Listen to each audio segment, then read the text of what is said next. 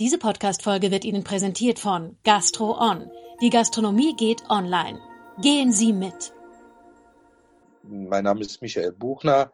Ich bin der äh, geschäftsführende Gesellschafter der Hotel zur Saarschleife GmbH, also ein Familien, rein ein richtiges Familienunternehmen an der Saarschleife, ein Landhotel äh, mit Kompetenz in Kulinarik und Wellness und äh, fein Schlafen. Meine Aufgaben im Betrieb sind also einmal die Geschäftsführung. Ich kümmere mich mit um meine 50 Mitarbeiter, bin hauptsächlich mittlerweile leider im Büro am Arbeiten, habe aber auch jeden Tag sehr großen und gerne Kontakt mit meinen Gästen. Das vermisse ich auch im Moment sehr. Äh, das heißt, ich äh, bin über drei, vier Stunden am Tag verteilt bei den Gästen, unterhalte mich mit ihnen, besorge mich um sie oder helfe ihnen, auch wenn sie irgendwelche Wünsche haben und so weiter und so fort. Und ich stehe ab und an, wenn es notwendig ist, weil ich ja auch Koch gelernt habe, bin Küchenmeister, stehe auch meinem Team in der Küche zur Seite, meinem Schwiegersohn Christian, der die Küche leitet und da bin ich dann sehr gerne, weil wenn ich mal ein Problem habe und ich mal einen Sack Zwiebeln schäle und die in Würfel schneide, habe ich meistens eine Lösung gefunden. Wie reagieren Ihre Stammgäste auf die gegenwärtige Einschränkung und das, Sie können ja keinerlei Umsetzungen derzeit machen? Äh, wir machen schon Umsätze mit äh, zwingend notwendigen Geschäftsreisenden, aber die sind sehr gering, weil wir eben äh, bisher auch immer sehr privatkundenlastig gewesen sind, was ich auch gar nicht so schlecht finde, weil als Wellnesshotel und kulinarikorientiertes Hotel ist das gar nicht so untypisch. Ähm, ich bin, muss ich sagen, überwältigt von meinen Gästen. Wir haben äh, sehr viel Kontakt mit Stammgästen, die uns schreiben, wann wir wieder aufmachen können, wann sie wieder kommen können.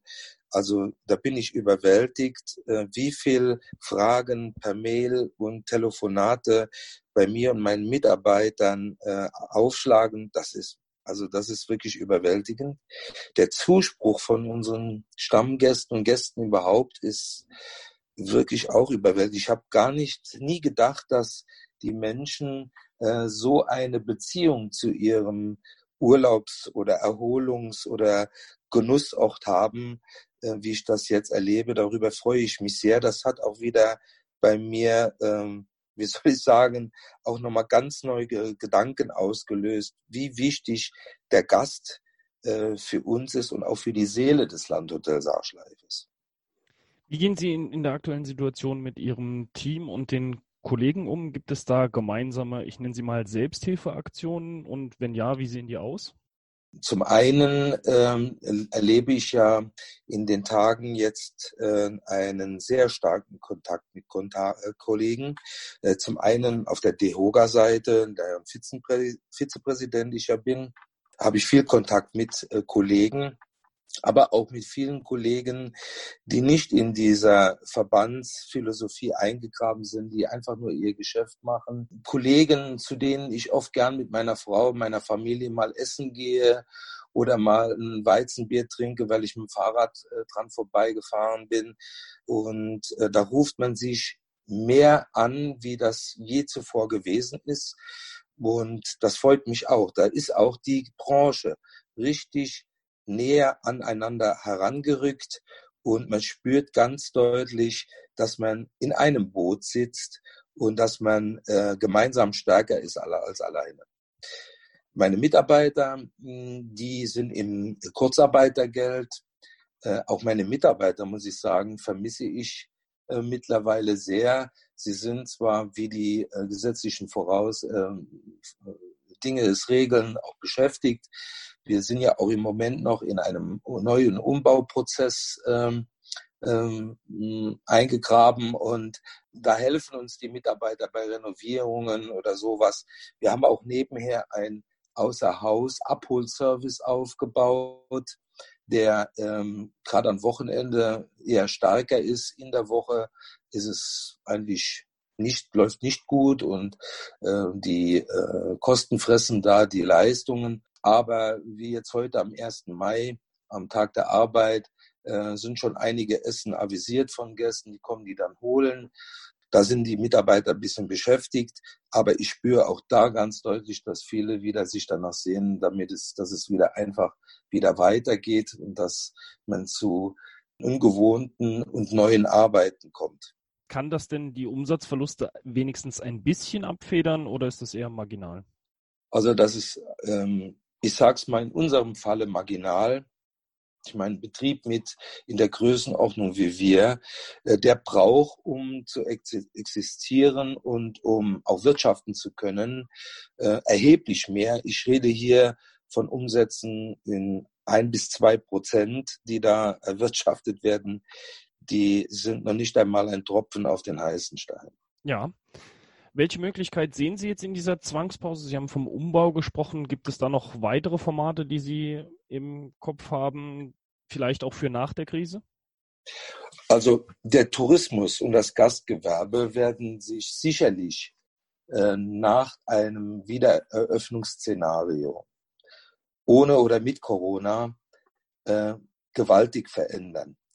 Äh, von der Anbieterseite, also von unserer Kollegenseite, befürchte ich, dass viele ähm, auf jeden Fall die Konzepte sich ändern werden.